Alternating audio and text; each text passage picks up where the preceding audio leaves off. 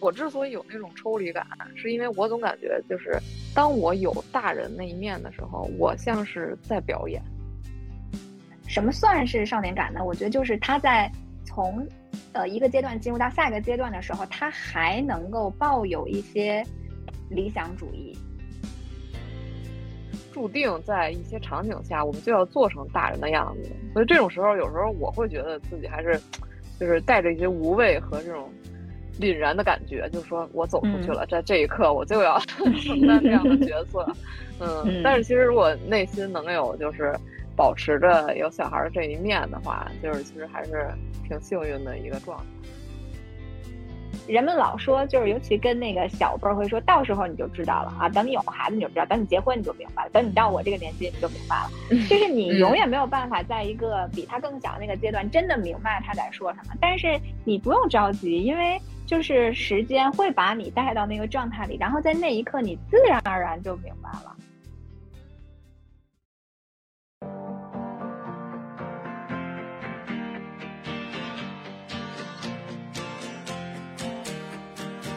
你的童年，我的童年，好像都一样。你的人生，我的人生，各有各的样儿。旁观别人的故事，收集不同的活法，在人生样板库里遇见故事里的自己。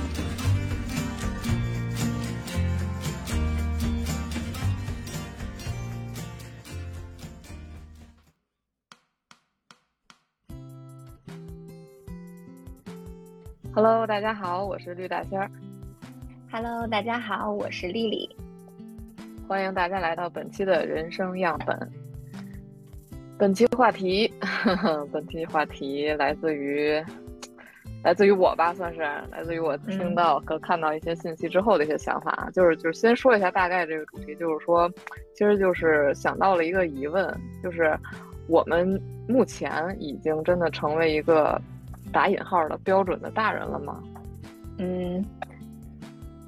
你听到你听到这个疑问，第一反应是啥？我听到这个就是你又开始深度思考了呗。你并没有，你不思考应该难受，所以就是我就想说，好的，那这一期陪陪李小姐聊聊什么？就是我每次都是跟完成作业一样，好，这这一次老师布置了这个题目，我开始写主观题了，就这种。问问题是你有认真完成作业吗？你每次都是，那你呢？因为我还是很多问题，其实我觉得第一呢，就是它是没有答案的，然后人呢都是非要找一个答案。那其实人在找答案的过程中呢，他的答案也在时不时的发生变化，所以我们也只不过是就现阶段一些认对这个问题的认知做一些情感抒发和表达嘛，是吧？嗯。没毛病，嗯嗯，那个 话说回来，就为什么想到这个问题呢？其实就是我我我我应该是前一阵吧，听到另外一个博客，它里面就是提到了一个一个小的事件，就是说有的女生，比如说她打扮比较那个相对中性，然后就相对那个没有那么女性化的那种，然后她又会觉得自己和那些就是所谓成熟的职场女性。就是他就不是一类人，或者说他就他就成为不了那种成熟的大人的标准的样子，因为那些女性可能大家脑海里的一些传统或者刻板印象，就是比如你穿着非常修身的一个那种那个那个正式的服装哈，然后就是像那种就是 office lady 那种，然后但是但是其实像那样打扮的人其实只是一部分嘛。他如果代表了一个就是标准大人的样子，那其实可能很多人呢，那是不是就就其实从这个角度而言，他不是个标准的大人。然后进而我又想到说，其实就是以咱们现在的岁数而言哈，他明显已经是个大人了，就是你你十八一代是不是？对，你你十八岁之后，就是你你肯定就是个成人了嘛，至少社会要求你。规定你必须是个成人了，那但是有的时候我就有时候总会很抽离，就是我会觉得，比如你在工作中，在在社会交往中，有时候你会去摆出，或者对我自己而言，有时候会演出，就是一点点像像大人的样子。但是有时候我又觉得，我我跟我十十来年前没什么太大区别。我觉得我可能就是随时又又又会有一些就是挺小孩的那种心态的时刻，所以我就会突然觉得这两种感觉是一种冲突。但是这种冲突，它它之前可能没有被意识到，但是我我自然那就是那一天开始，我有这个意识之后，哎，我觉得这个冲突还是挺有意思的。就是我不知道你有没有过这种感觉。你第一次跟我这个提到这个话题的时候，我好像当时有跟你说，因为，呃，你跟我提的那个时间点里，我刚好在教了一个主题，那个教材里有一个主题就叫成人礼，然后它是讲这个在遥远的一个部落里。在这个部落里，成年人他们呃，从青少年到成年人的那个 仪式是什么样？他们要被带到一个茅草屋，茅草屋里有很多的鳄鱼的头骨啊什么的，然后他们会在那里待很长时间。然后他们的这个这个部落里的成年人，然后会用竹子去打他们，然后在他们的背上留下一些疤痕，然后，然后他们这些东西用英语怎么说呀？哦，这个倒不是重点，重点就是他们这个仪式完成之后，他们就被赋予了赋予了成年人的责任。然后我当时在给孩子讲这个课题的时候呢，我们就给他们看了很多其他不同国家的呃所谓的成人礼是什么样，因为成人礼或者说这个所谓的大人哈这个词本身是一个。我们叫什么社会标准嘛，对吧？你要社会化，所以你要从小孩变成大人。那其实你去看不同的这个呃文化里面，就挺不一样的。就每个国家，你如果去看这个孩子多大可以，比如说开车，多大可以喝酒，多大可以结婚，嗯，不太一样。它它有很多不同的标准。但是我觉得就是呃，但是对于他们，但是对于大人的这个期待是有一些共性的，就是希望他能够承担更多的责任。然后这一点一定是相同的，所以我觉得你说的那个抽离感呢，可能就是一方面，我们随着年纪和这个所谓的标签化哈，你你就是年纪也到了，然后你的社会分工也也已经到这儿了，你就是会承担更多的责任，但可能在与此同时呢，你又希望自己是一个无忧无虑的，然后，呃，像孩子一般，就是呃想哭就哭，想笑就笑的一个状态，所以这个就是我觉得会伴随。可能会伴随我们很长时间的一种双重状态存在着。嗯，像你刚才提到的，就是那个让你就是触动你的那个新闻嘛，就是呃呃所谓的，比如说你穿什么服装让你看上去更像一个大人。其实如果你要展开来说，也有很多，比如说穿什么服装更像大人，说什么话更像大人，然后做什么样的行为更像大人。其实就是呃围绕大人这个核心词，它应该会有很多很多的呃维度。然后呢，你这些维度打勾的越多，你看起来就是越像一个大人。但是，但是可能在这些维度当中，呃，不太被大家去怎么说呢？看到，或者是不太被关注到的，是一些更核心的，就是你真的能称之为大人的那些核心点。这还真是，就是有些人可能他他。嗯，你乍一看就是，如果你不够了解他，只看他某个片刻的一些行为举止或者表面的这些打扮的话，你可能看不出来。但是，嗯，这个人本身内在的一些品质，可能就是与所谓的大人是有一些共性的。嗯，那比如说，你觉得，呃，如果一个人可以称之为大人，他有什么是核心的？就他必须具备的点吗？一个点或者两个点？嗯，就我觉得这个大人吧，就是你看这个词儿，它其实是一个中性词哈，就是它它不带任何的那个那个那个情感的指向，就是正面或负面。但是我总觉得人看待这个词的时候会有两个面，就是一面它是这种正面的，就是说你成为一个大人之后，首先你身上背负了更多的责任，那同时肯定也是你是一个，就是一一是勇于背负，二是你你有能力承担这些责任的这么一个状态，这个是一个对于。对于对于责任感的这么一个一个提升吧，这这个是大人正面的一面。然后，但是有的时候你又会觉得，就是说说你你怎么已经成了一个大人，或者说你你的心态已经嗯不再像你小时候，或者说怎么样的时候，你就会觉得哎这个词儿好像又又是有点负面了，就是嗯，就它是一个双面性的词。我那你你自己体验下来，你觉得它在你身上更多的是哪一面呢？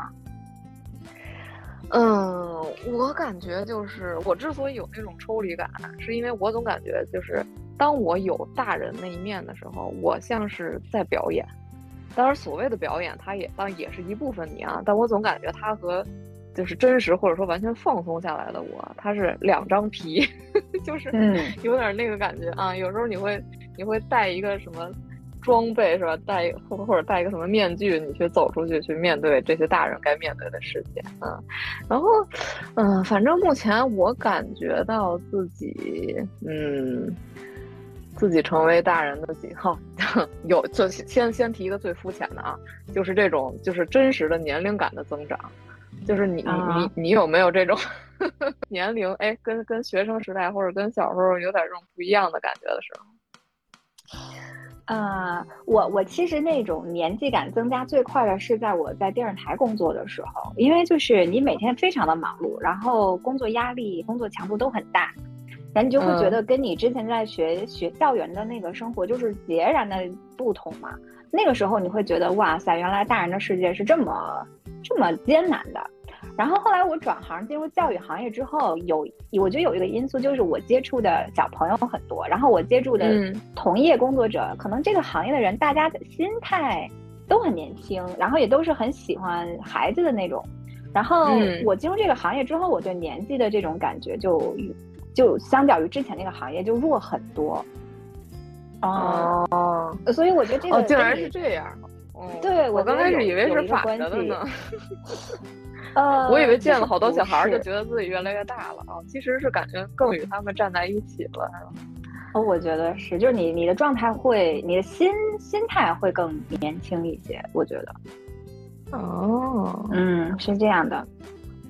你知道我我我是你看我我有几个几个比较明显的感觉啊，就是那种就是突然一下觉得自己哎好像 比以前大了，就是一个是原来比如说你看那个运动会、奥运会什么各各种呃亚运会什么的那些运动员那会儿，比如说他们是。什么十七、十九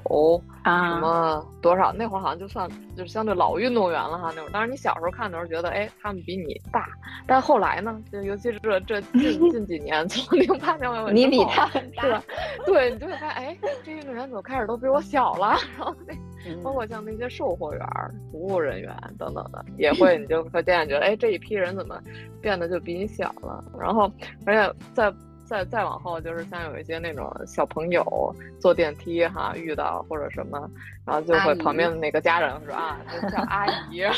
真是太太不会教了，叫姐姐不好吗？嗯，然后包括包括就是在。单位你开始被叫什么什么姐，因为其实我一直，你像我的生日也也也算偏小吧，在在咱们同同龄人里，那就其实从小一直没没有就是自己在年长的那个地位过。但是当你突然被叫姐，呃，尤其是最可恨的是有一些就是那些看房中介，然后还有什么，他总是一上来就管你叫姐，我我看着你比我大多了，然后一上来管你叫姐，会这样这样，以示对你的尊重。哎呀，好吧。后来，后来我也就无无所谓了。就这个，对，这是一个明显的，就是年龄体感的一个增加啊。然后其他的其实就是真的是，就是首先是你工作了嘛，就是工作你。你你你自己能挣钱了，对吧？自己能挣钱了，然后你这这肯定是一部分。哎，你觉得自己哎有一部分自己这个，呃，独立钱独立对使用的一些权利之后啊，那这肯定会有一点点觉得你大不大人不说，至少觉得自己哎成长了，和和之前不太一样了啊。嗯，然后就是应该那就是工作中了呗。工作中的时候，我感觉我还没有进化成一个特别。特别就天天衣无缝的 那种那种工作场景的大人，就是我可能还是在在在在在尽量去去表现的，呃，相对像大人，职场一些，对对，嗯，但是如果我私下可能就就就哎就会现原形，就这种，嗯。嗯嗯，其实我觉得可能呃，这个人他年纪越大呢，就是。他会越怎么说追忆或者更怀念那种所谓的非如此社会化的那个自己，嗯哦，对，然后就我自己感觉啊，就是像你刚才说的这种呃撕裂感哈，它也有可能，你如果从另一个更积极的角度来看，就是你还能同时保有这两者在身上。可能很多人他呃逐渐的年纪长大之后，他就只能有一种状态了，就是他的那个少年感或者他那个呃幼态化的一些那种想法或者是那种状态，就彻底从他身上离开了。我觉得应该也有这样的人。所以咱们呢，属于就是还是有选择的。当你进入一个工作场所，你会下意识的去打开一个模式，对吧？让你看起来更，呃，大人的模式。那进入了另一个场所之后呢，你当然可以更换一个模式，更换成一个让你更放松、更开心、更，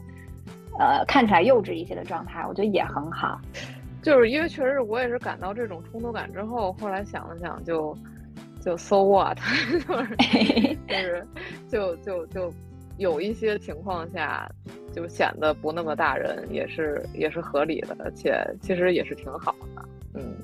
其实你说到这种这种少年感，你你是怎么定义少年的？之前不是有有那些话吗？就是我们永远年轻，永远热泪盈眶，是吧？等等的这种令人比较激动的这种这种少年才会说的话。呃，还是把它当成一个中性的、中性的东西来看。我我我觉得就是一个阶段到另一个阶段，然后，然后什么算是少年感呢？我觉得就是他在从呃一个阶段进入到下一个阶段的时候，他还能够抱有一些理想主义，他还有一些就是理想主义。怎么这么大反应？我理想主义，我觉得是，就是他还有一些。他想要热忱去追求的东西，或者就是像我上次跟你说的，我觉得就是他还不认命，就是他还是会，就是如果有人评价这个人说你怎么这么固执，或者你怎么这么天真，嗯，其实如果你从反方向来看，你可以说他还是有一些少年感在身上的。嗯，我是这种感觉。呃，你你要说这个让我想起，就是我妈经常有的时候跟他聊天，她会说，你你知道你就是很多想法就是很。幼稚嘛，就是天，就是你 想的太天马行空了。你你能不能就你想的太理想化，成熟一对。但是我听这个话，我完全不觉得这个是贬义。我觉得这个就是我一直想要坚持和不要丢失的东西。所以我我是觉得这个，那你有当下这个就谢谢母上夸我。那也不能这么不要脸吧？但是我自己心里有一个标准，我知道如果这个东西我还能从我身上看到，说明哎，我还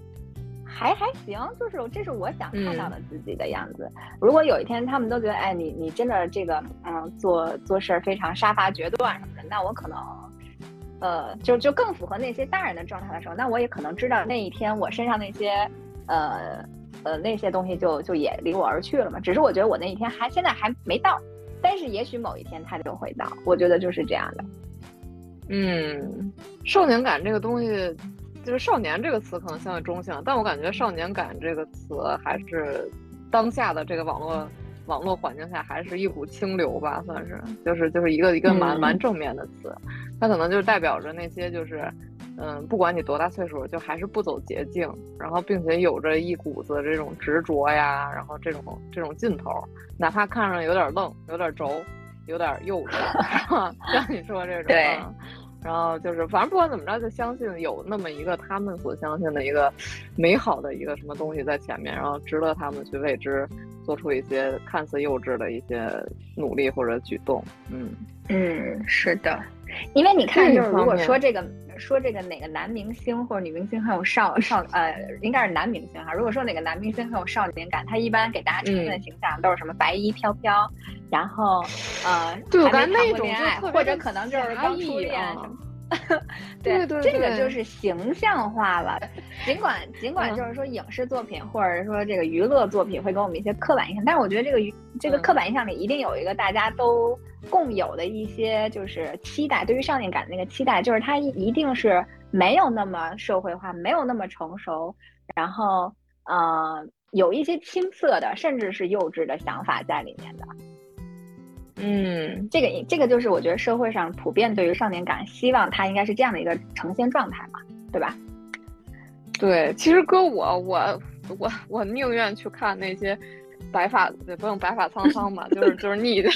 有了一些白发，然后你恨不得不修边幅，胡子拉碴，但是但是但是内心里面有一些执着或者有一些梦想，那那些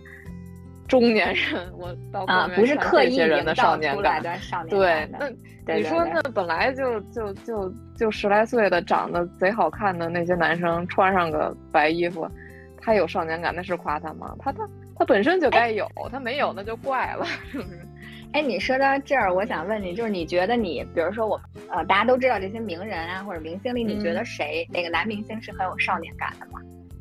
我其实脑子里还是能想出几个的。哇塞，嗯，我我想想啊。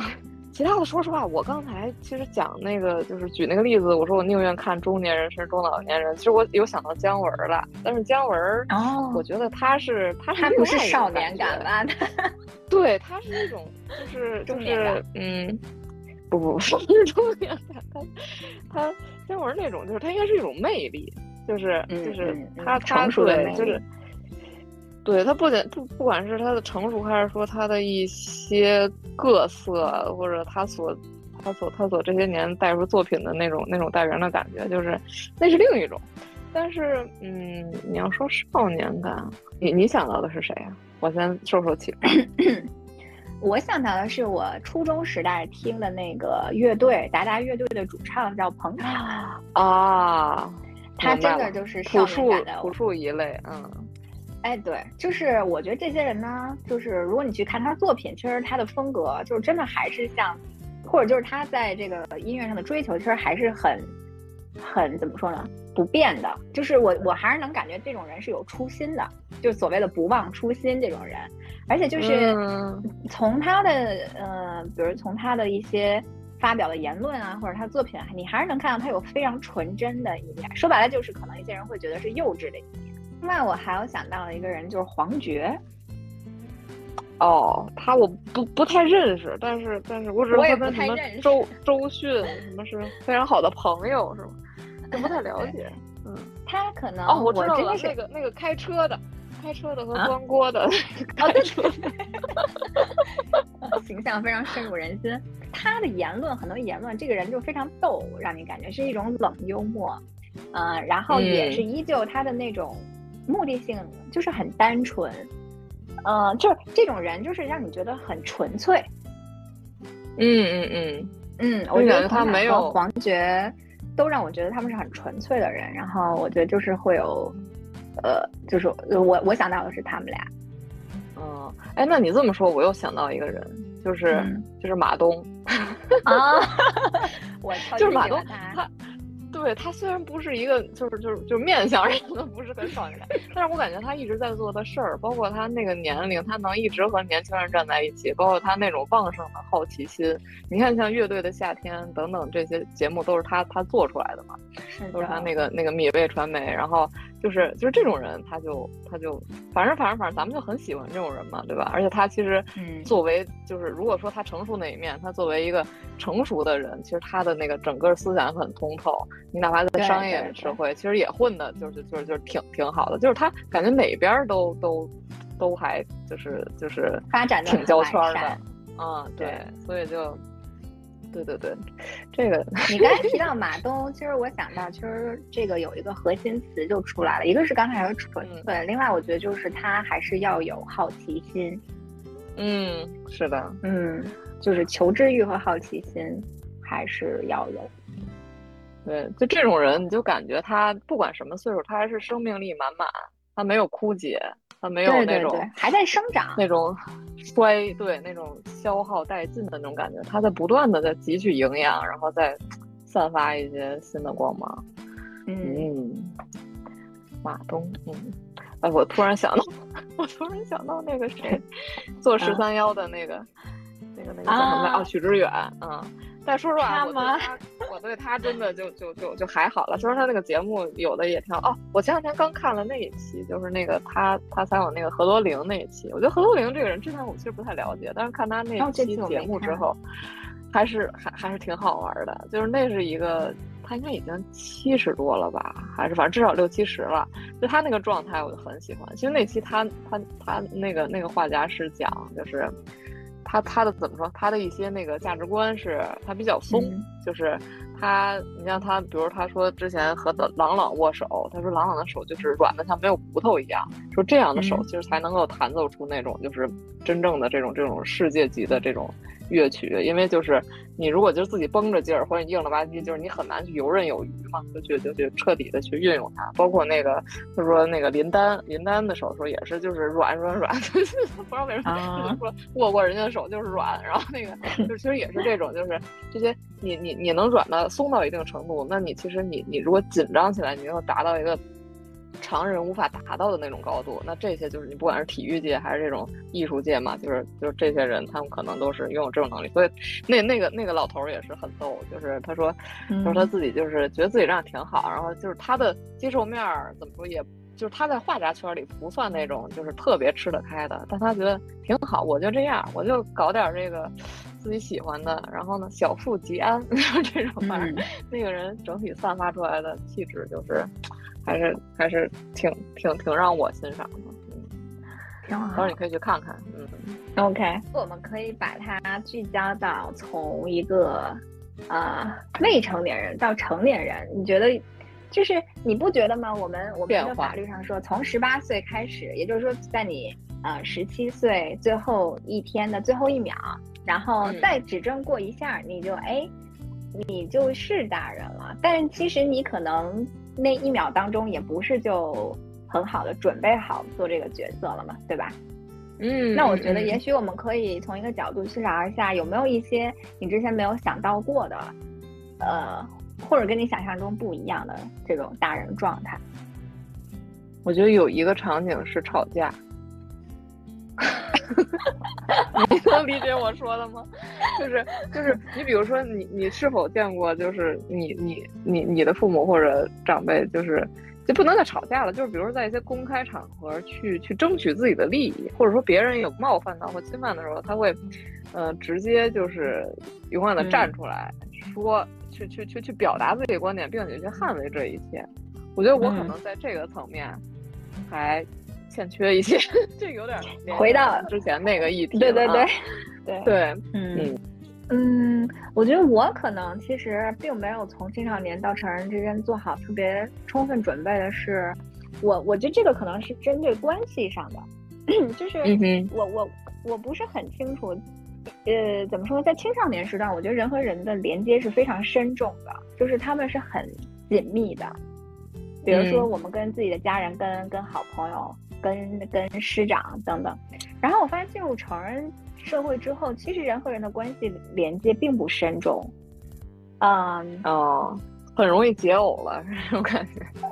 需要的时候搭上。对对，就是我我自己觉得我之前是那种就是依恋性非常强的，比如说最开始是对父母，然后可能对朋友、对伴侣，但是我发现你真的进入这个成人化社会之后。谁离不开谁呀？其实没有。嗯，所以对，那其实就是嗯，所以就是你的独立作为一个个体开始能够自给自足，这可能也真的是一个大人的表现。嗯，对，所以我觉得我在大成人之前那个独立性的培养是不太够的，或者就是太太欠缺了。所以我自己在从嗯不够独立到独立的这个。就是进化过程中，实际上还是有很多比较疼痛的那种那种时时段的，你知道吧？所以这就是你之前没学到的呢，你到后面就社会教你 这种，嗯嗯，分分钟教你做人。是的，嗯，这种对，就像你说的，像你十八、十七岁最后一秒变成十八岁，哎。就是从各种社会层面，你突然就变成一个，呃，好像就是就是需要负载很多东西的这个这个这个状态。但其实于你个人而言，你会觉得，哈，就是我没有任何变化呀，就是这种感觉。嗯，就像你就像你过生日一样，哎，只时钟这个只只过那个那一秒之后，啊，你长了一岁，但是你有什么变化吗？没有啊，就是 就是这种变化，它其实不是一个。就是一个真的是以一个清晰的时间界限能够分割的，像现在，比如说像我已经成为了家长层面的人，对吧？然后，当然，当然，我的这个下一代还不足以就是还还没到年龄，就是说我作为真正作为一个大人去替他去面对一些什么或出席一些什么场合，但我但我现在感觉就是那些场合我可能也需要表演一下，就是那肯定的，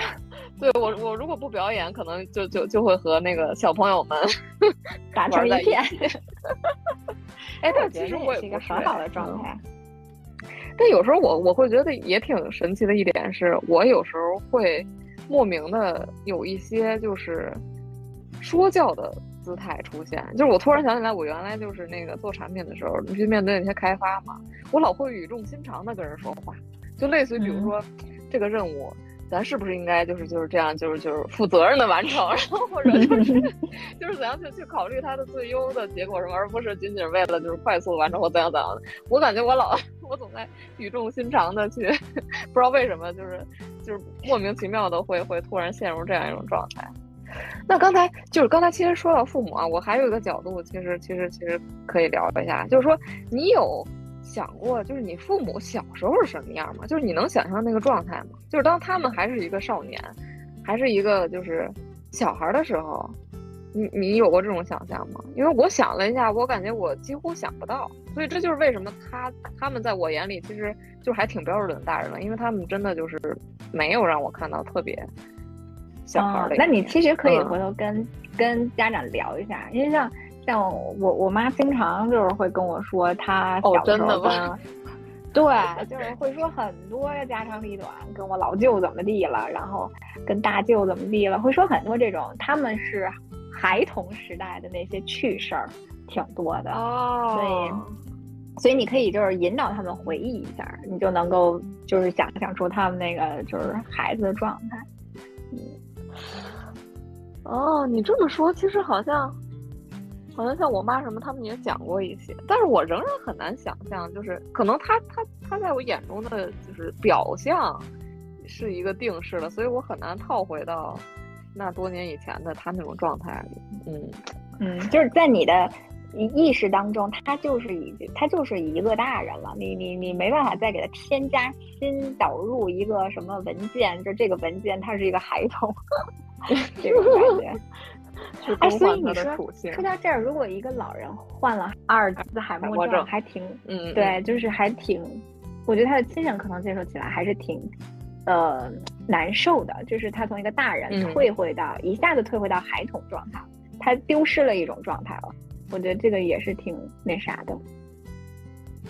是，所以就是其实其实其实像我奶奶现在就是有这个症状，但是她不是那种就是静默型的，他是那种相对有点狂躁型的，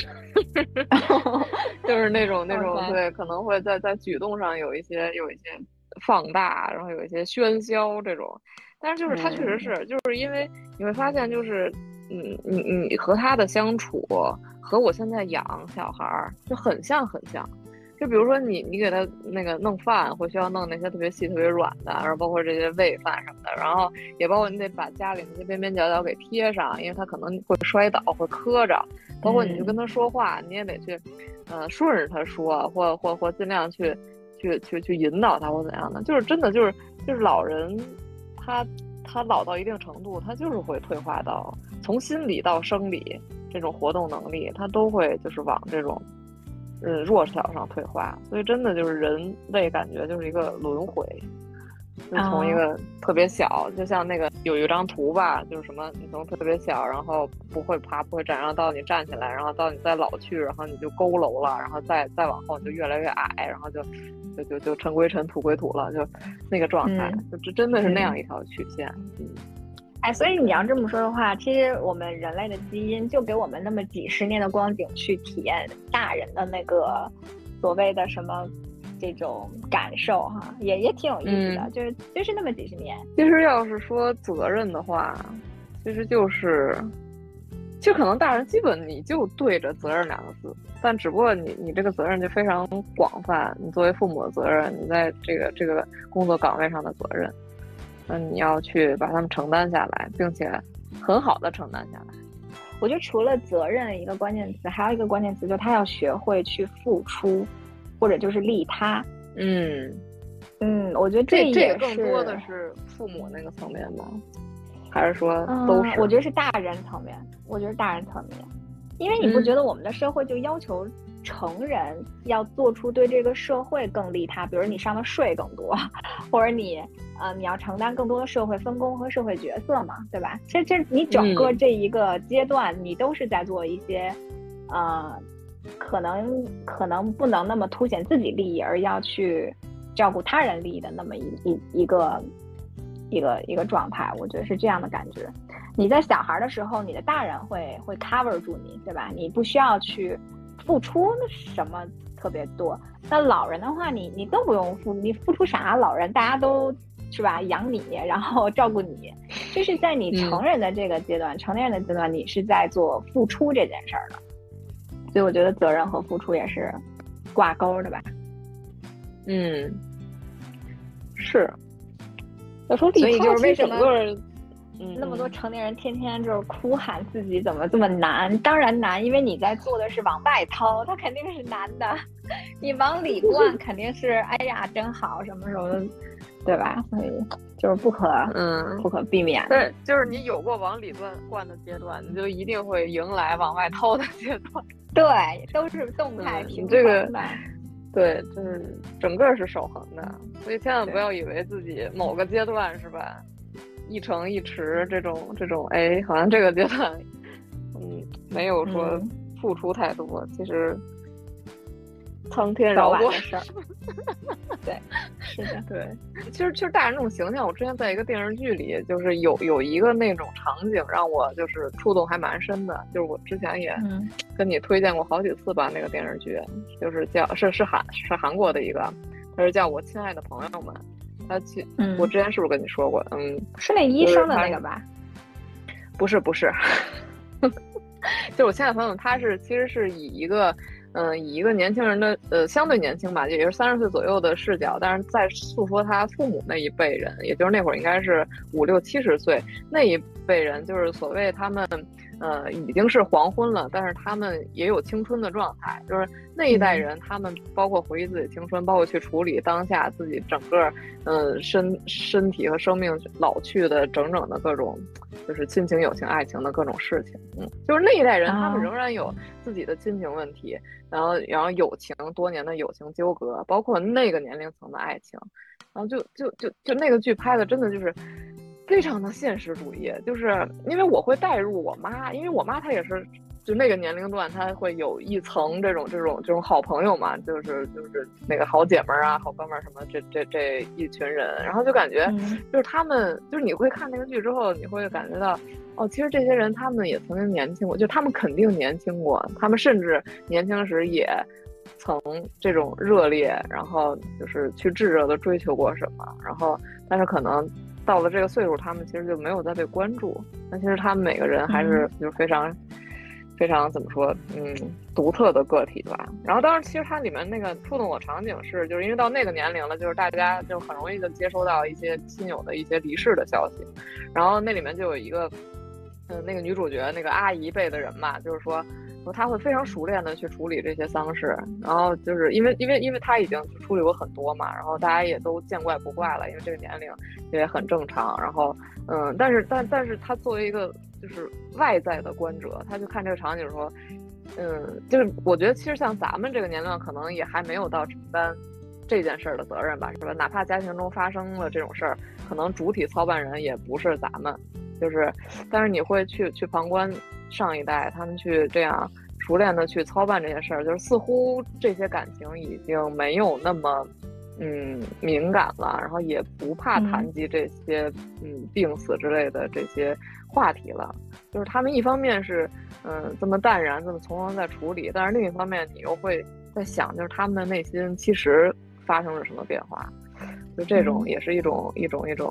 冲突感吧。嗯，那个场景还是就会让我觉得哎。这个真的是大人的一面，嗯，他那里面还有一个场景，其实是，嗯，比如说一个是是六十多岁的一个一个呃角色，然后但是他的母亲可能比如说是九十多岁，但是也是经过多多年的这些生命啊，然后去世了。他也就是说，就说年老的女儿送走年老的母亲，但是那种就是呃伤心或者说痛彻心扉，其实还是一样的，因为作为女儿，她她她就这么一个母亲，然后然后。母亲的死亡对于这女儿也是一辈子就这一次的经历，所以就是，嗯，这这也是就是印象深刻的一个，是因为就是我不知道我不知道你们家，就是像像我妈那会儿，因为我姥姥其实也是也是活到基本快一百岁然后去世的，但是其实我妈很久以前就开始给她去准备那些那个呃叫什么寿衣那类东西，比如去缝啊或什么的。然后但是就是就是提前准备嘛，然后但是你缝的时候就是就是都很云淡风轻啊，对吧？然后就是就是就是因为知道这个岁数就必然会发生这种事儿，然后他们也见过很多了，然后你会觉得哦，好像这事儿对他们也不是很严重的一个事儿。然后但是就在那个电视剧里，他会那个描述就是说，其实你你不管你这个女儿 送走母亲，你是怎样年龄的女一个女儿，但但你那种痛苦其实都是都是一样的啊，所以就是。可能也是有一些，其实那个年龄段没有被看到的一些情感，然后被被被他描述出来了，所以就是整体那个剧我非常之 让我动容吧。嗯嗯嗯嗯，我听完这个，我我听完你说的，我我自己的感感受就是，就是你如果这么看时间，它是很公平的，就是每个人你都只有一次。一岁、两岁、三岁，一直到你只有一个，你比如说九十岁，对吧？所以你你你别人走过的这一切，你都会早晚走一遍的。就是人们老说，就是尤其跟那个小辈儿会说，到时候你就知道了啊。等你有孩子你就知道，等你结婚你就明白了，等你到我这个年纪你就明白了。就是你永远没有办法在一个比他更小的那个阶段真的明白他在说什么。但是你不用着急，因为。就是时间会把你带到那个状态里，然后在那一刻你自然而然就明白了，然后你到时候也会再向下一辈说，等你到我这边就明白了。那他那时候又不明白，然后你也不用替他着急，因为他的时间也会把他带到你现在，就是一代一代就是这样嘛，对吧？所以他很公平。你像我有时候，我之前二十出头的时候，有时候老去东城那边转。然后有的时候就路过咱们那个学校，然后会赶上孩子放学啊，然后你就看他们从学校出来，然后，呃，穿着跟你当年穿的一样的校服，然后感觉他们应该谈论的东西跟你当年谈，跟你的好朋友谈论的也差不多，然后你就会想说啊，你们，你你会联想到自己的那个那个年纪，那个那个那段那段时光，嗯，对啊，然后你就会想说啊。你们珍惜时光，因为有一天你也会到我这个年纪，然后怎么 大家都是这样的，就是时间很公平，然后你也不用羡慕年轻的，你也不用羡慕年纪大的，因为你都会经历。是，但是说实话，就是同样人生长度，这个人生密度啊，它真是天壤靠自己。对，对，就我记得那个。靠自己折腾出来一些密度。我记得那个谁，德云社那郭德纲，他好像有一个徒弟叫陶阳吧。然后那会儿好像前些年他岁数还很小，但是郭德纲好像就说，就是别别看这个孩子他岁数小，但他经历过的事儿，就是铸铸铸铸铸造成，就是他哪怕这么小这个岁数，他仍然能够不管在。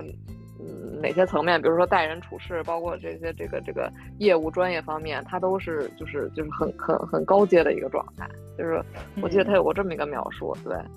所以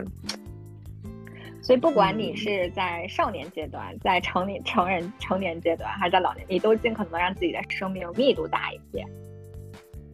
是不是就很好？对。这个密度是不是也有优质的密密度和劣质的密度？什么是劣质的密度？就是作恶多端了，一辈子。不不是不是，劣质就是说你可能在循环一些错误，但你没有长进，就是就是你也可能折腾挺多事儿，但是就是就是就是似乎就是总在原地绕圈儿。所以我们主张的是，就是在每个年年纪都要有一些进步，是吧？嗯，对，就反正符合自己价值观这这种进步吧。反正说进步好像显得有点那个那个那个，就主观判断太强了。嗯，但是确实咱们是这么追求的，对吧？就作为咱们而言，对，就是进步。嗯，大胆的承认吧。嗯，OK，嗯，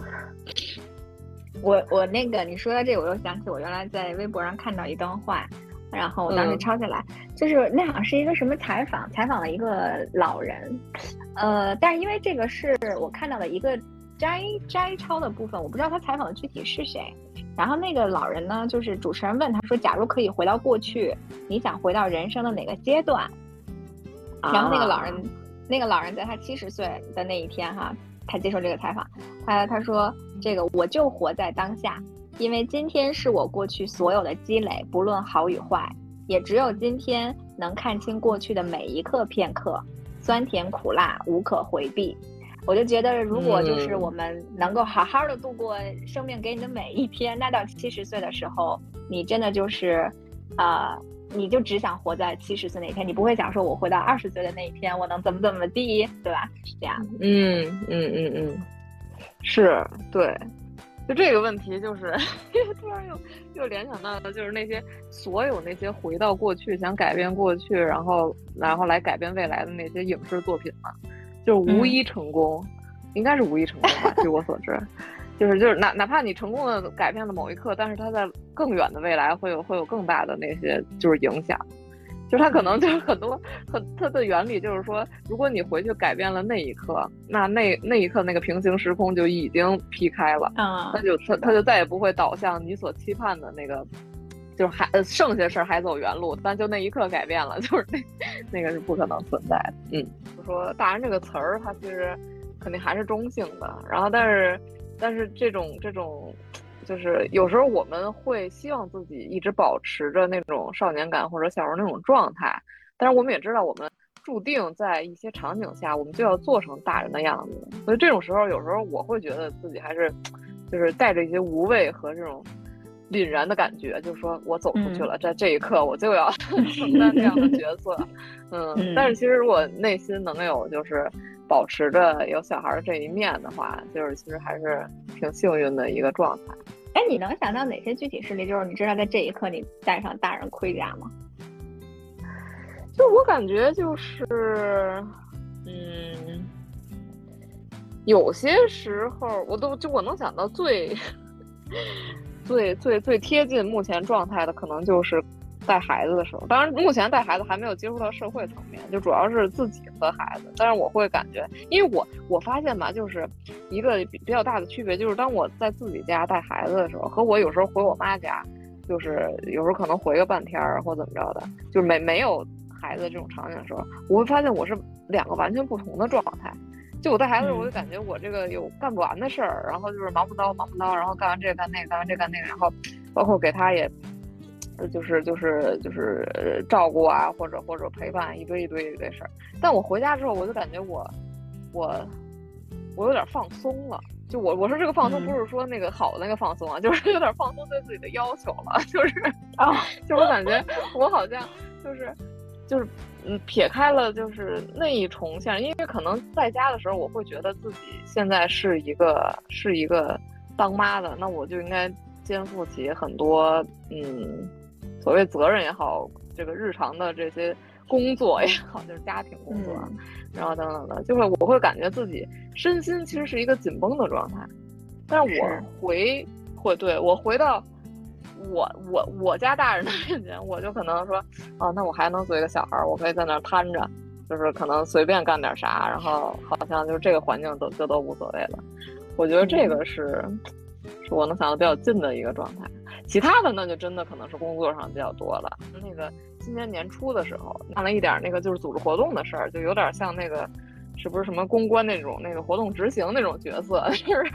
就是，然后当时就是他们那个称呼也特别逗，就是他们负责控制屏幕的那个人，就是因为他们是一些那个就是呃会务会务那个场地搭建的那那些那些供应商吧，那些公司，然后他们会叫他什么大屏老师、音响老师什么的。然后我就我就想起来有一个场景，其实我也挺抽离的，就是我会站在那个会议室中央，我就一直在那喊，我说大屏老师您过来看一下这边什么什么什么问题。然后，嗯，就是你会，你会突然有时候会想，哦，哦，我我现在在在在控制这样一件事儿，然后控制这件事儿，其实我之前没，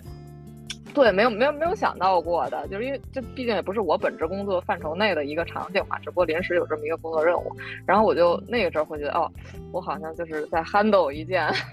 嗯，一件就是我曾经觉得就是，呃，就是达到这个引号水平的才能才能做到的事儿，那可能也是一种。大人的感觉吧，就是这种。嗯嗯，我我其实因为我没有这个父母的这个角色在身，我其实、嗯，但是你有老师的角色呀。对，其实哦，我我刚才问你这个问题的时候，我就有一件我工作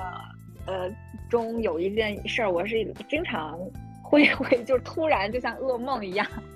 出现在我的脑海里的。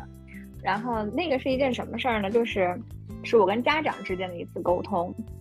当时情况是什么呢？是一个小朋友他自己坐椅子从椅子上摔下来，就他在在那个椅子上他转着坐，你知道吗？他这个你可以理解他左右晃。然后他摔下来了，摔下来之后呢，他的嘴呃上嘴唇磕到了那个椅子，然后呢流血了。那当时这个情况就是我们校长不在，然后我作为就是教学主管，然后呃就要去去先解决这件事儿，因为呃家长在楼下，因为快放学了那个时候，所以好像当时就先把这个家长叫上来了嘛，就是跟家长先把情况说一下。但是没有想到，就是这个妈妈非常非常激动。当她看到自己的孩子那个嘴流血之后，她突然就掏出手机开始摄像，就对着我啊，她说：“你现在……我的天哪，不要动！”她说：“你对，她现在哪儿也不要去。”她说：“你现在哪儿也不要去，你把工牌亮出来。”他说：“我是搞法律的，你现在念你的身份证号。”你现在告诉，你现在对着我的屏幕说出你是谁谁谁，你在哪家单位，你是 做什么工作？天哪！当时我周围应该还有另外一个的呃两个同事协助嘛，就是班主任。你知道我当时内心就是我简直就是我靠，就是我想我想我想找骂，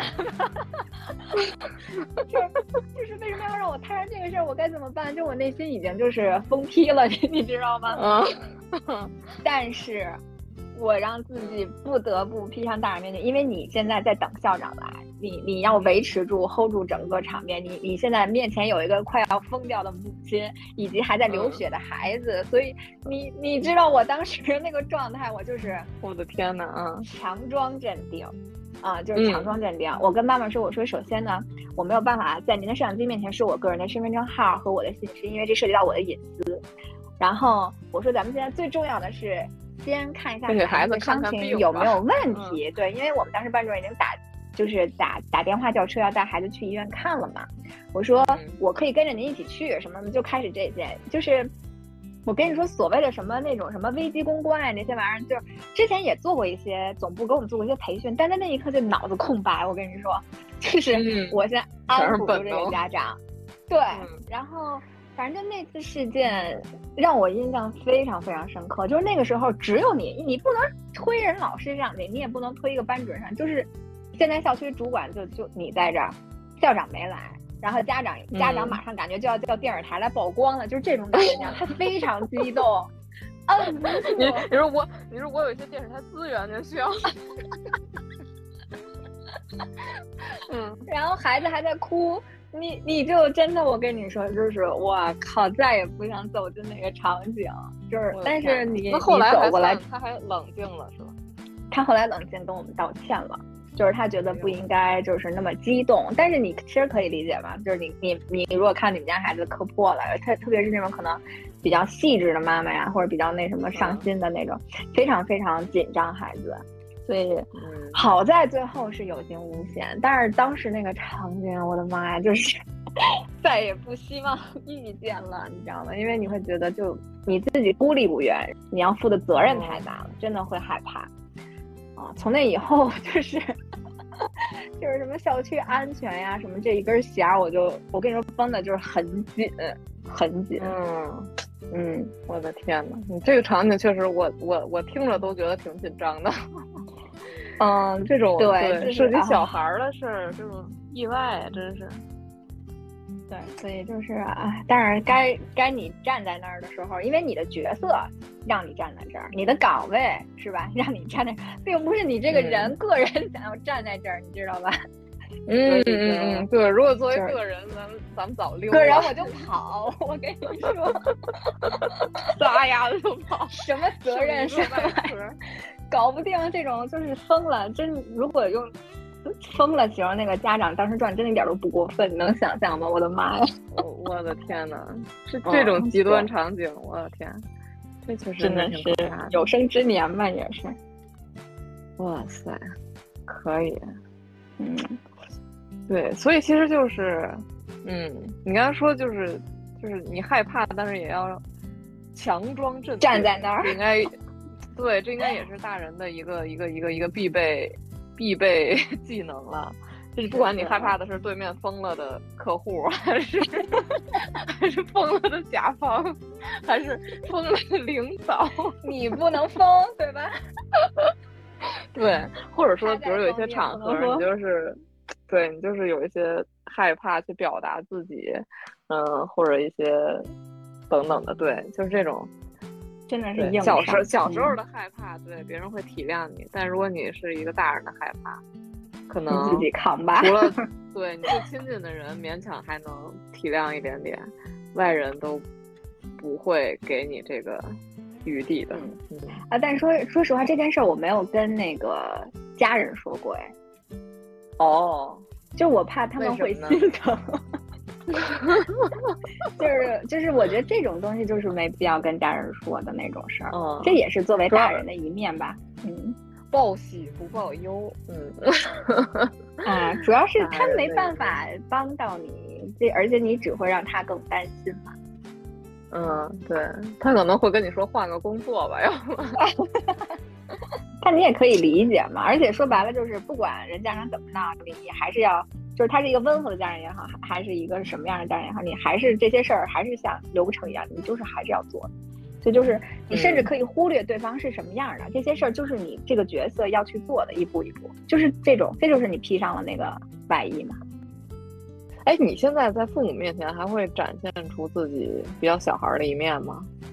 那必须的，必啊！我跟你说，我在父母面前就 不是，他们会自动就视我为小孩，我都不需要展现，就是两方都默认这方是大人。这方是小孩，嗯，就我我很自然的就就会这样，包括我之前就是不跟他们住，然后我偶尔回来的时候，就就自自然切换成孩子状态。那就是你这个孩子状态会有什么体现呢？就什么都不做，就是一个孩子需要被养。对我我我想问的就是这个，其实说来就是懒呗，就是 就是懒，就是可以懒，然后贪。然后想干嘛干嘛，当然这不是一个良好的孩子的形象，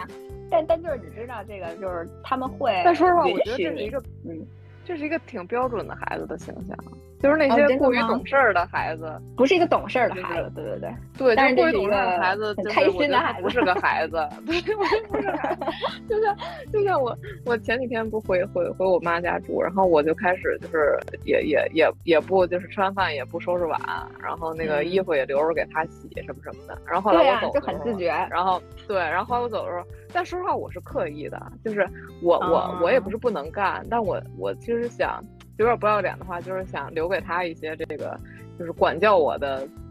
那个、那个、那个余地。机会。如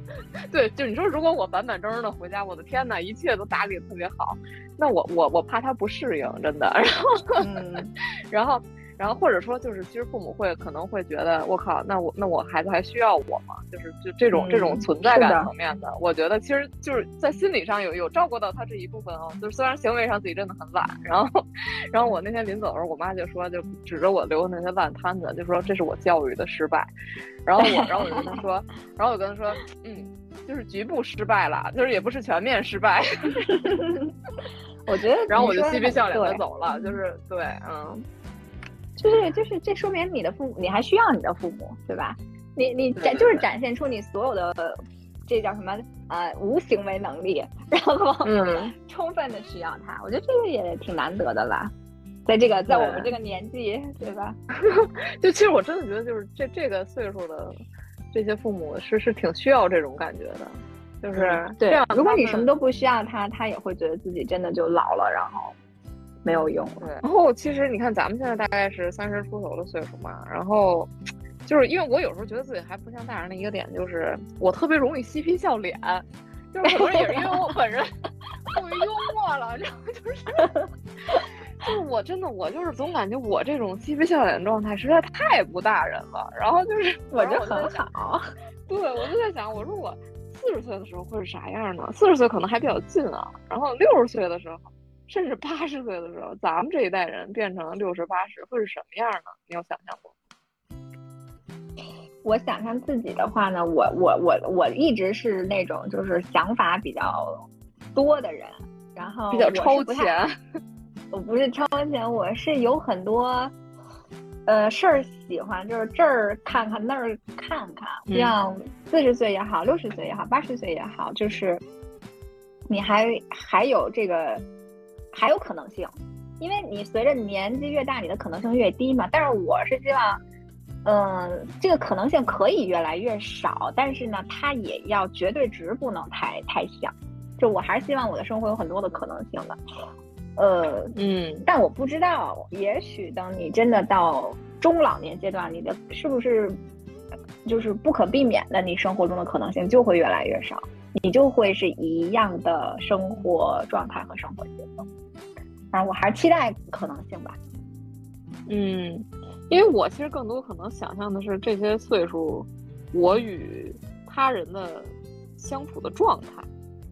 就比如说和和孩子，对，和孩子是一方面，然后和包括和咱们，就是就是咱们就是同龄朋友之间，是不是还能聊这些话题，是吧？然后，然后可能你主要聊孩子，而我就。你的孩子那时应该也已经出世了，不要，不要，不要过于悲观。十年之后出世了，二十年之后。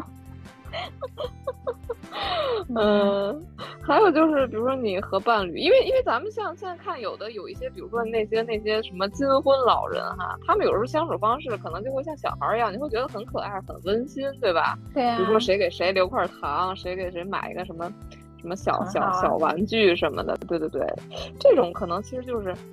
就是如果到那个岁数还能够有这样一些心境吧，或者一些这种，这种这种心气儿去干这些奇奇怪怪、可可爱的事情，那就还是挺好的。嗯嗯，哎，所以其实这个呃，能推导出就是咱们呢，在这个阶段需要修炼一门功课，就是能够呃更好去面对生活的琐事。就如果你生活琐事处理的，或者是搞得比较好的话，你就才有那个剩余的心力，然后去说所谓的锦上添花嘛，让他对吧？嗯，因为很多人都是说什么被生活磨平了棱角，我还是觉得不不一定这个事儿，就是有可能是你处理琐事的能力不行，所以你被生活磨平了棱角。对，就是你棱角太软了，生活一磨就平了。就是对对对，你如果棱角硬一些，是吧？任它金刚石磨来磨去。希望我们到六十八十的时候，还是这种不太正经的老太，挺好。对，嗯，好吧。那咱们就是作为不标准大人。对自己的内在小孩握手，并承诺一起携手前进，搞个仪式感。最后是这样的，好的呀，那我们本期就到这里啦。好，我们下次见，拜拜，拜拜。